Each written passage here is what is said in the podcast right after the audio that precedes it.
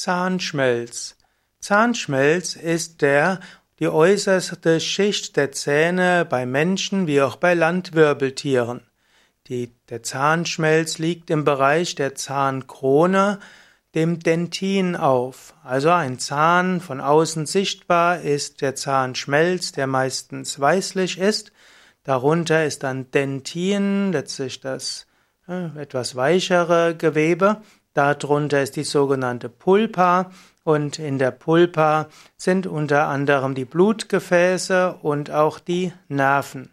Um den Zahn herum ist dann das sogenannte Zahnfleisch und der Zahn ist dann natürlich befestigt im Kieferknochen und der Zahn wird versorgt durch Blutgefäße und Nerv. Der Zahnschmelz ist das härteste Gewebe, das es gibt. Es enthält eine Mooshärte von fünf.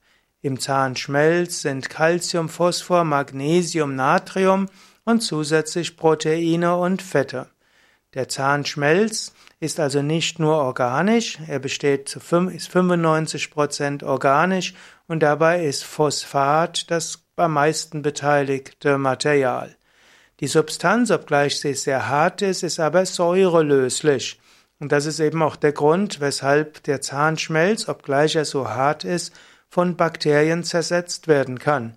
Bakterien, die sich in Form von Plaque auf den Zahnschmelz setzen, haben nämlich Stoffwechselprodukte in Form von Säuren und diese Säuren können dann den Zahnschmelz betreffen.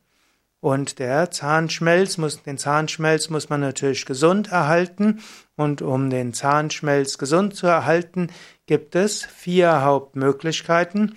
Die erste ist, wenig oder kein Zucker und Süßes zu essen. Zweitens, den Zahnschmelz auch sonst zu stärken. Und das kann man zum Beispiel machen über über Flurzahnpasta oder andere Zahnpasta oder andere Spülungen, die den Zahnschmelz stärken.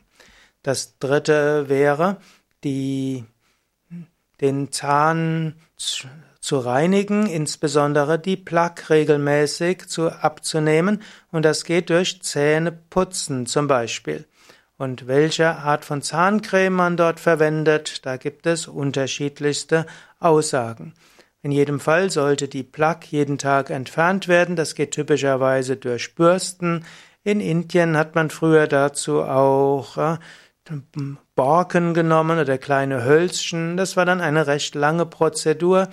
Man würde sagen, für die meisten Menschen geht eine elektrische Zahnbürste noch etwas besser. Wie häufig man Zähne putzen sollte, um den Zahnschmelz zu erhalten, da gibt's unterschiedliche Aussagen. Es scheint so zu sein, dass es am klügsten wäre, einmal am Tag die Plaque vollständig zu entfernen.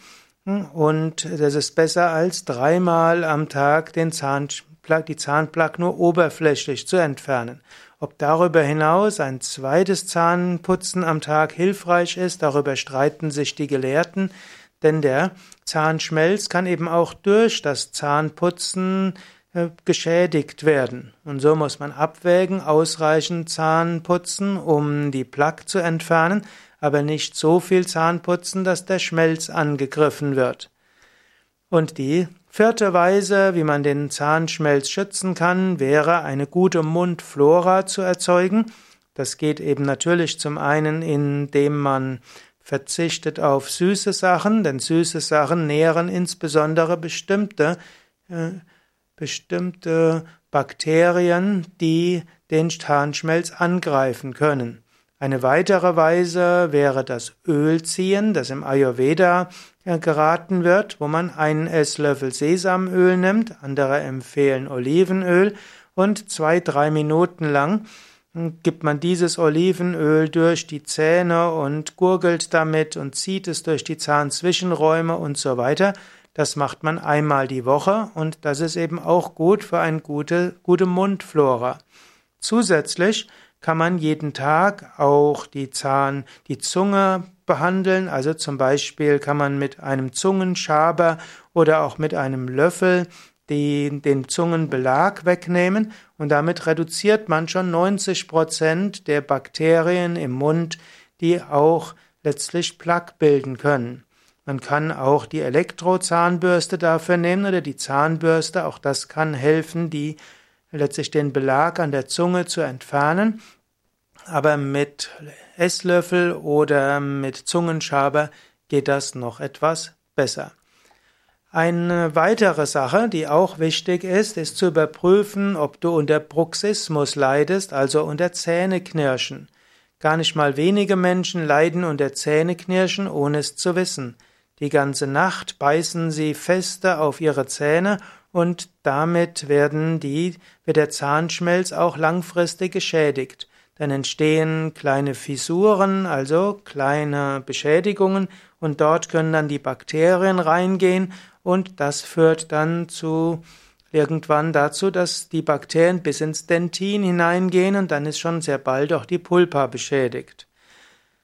Das ist auch ein Problem, zum Beispiel, wenn man schon eine kleine Füllung bekommen hat und wer dann unter Bruxismus Zähneknirschen neigt, der drückt die ganze Zeit auf diese Füllung und dann wird die Füllung brüchig, beziehungsweise zwischen Füllung und dem Zahn drumherum entstehen Spalten.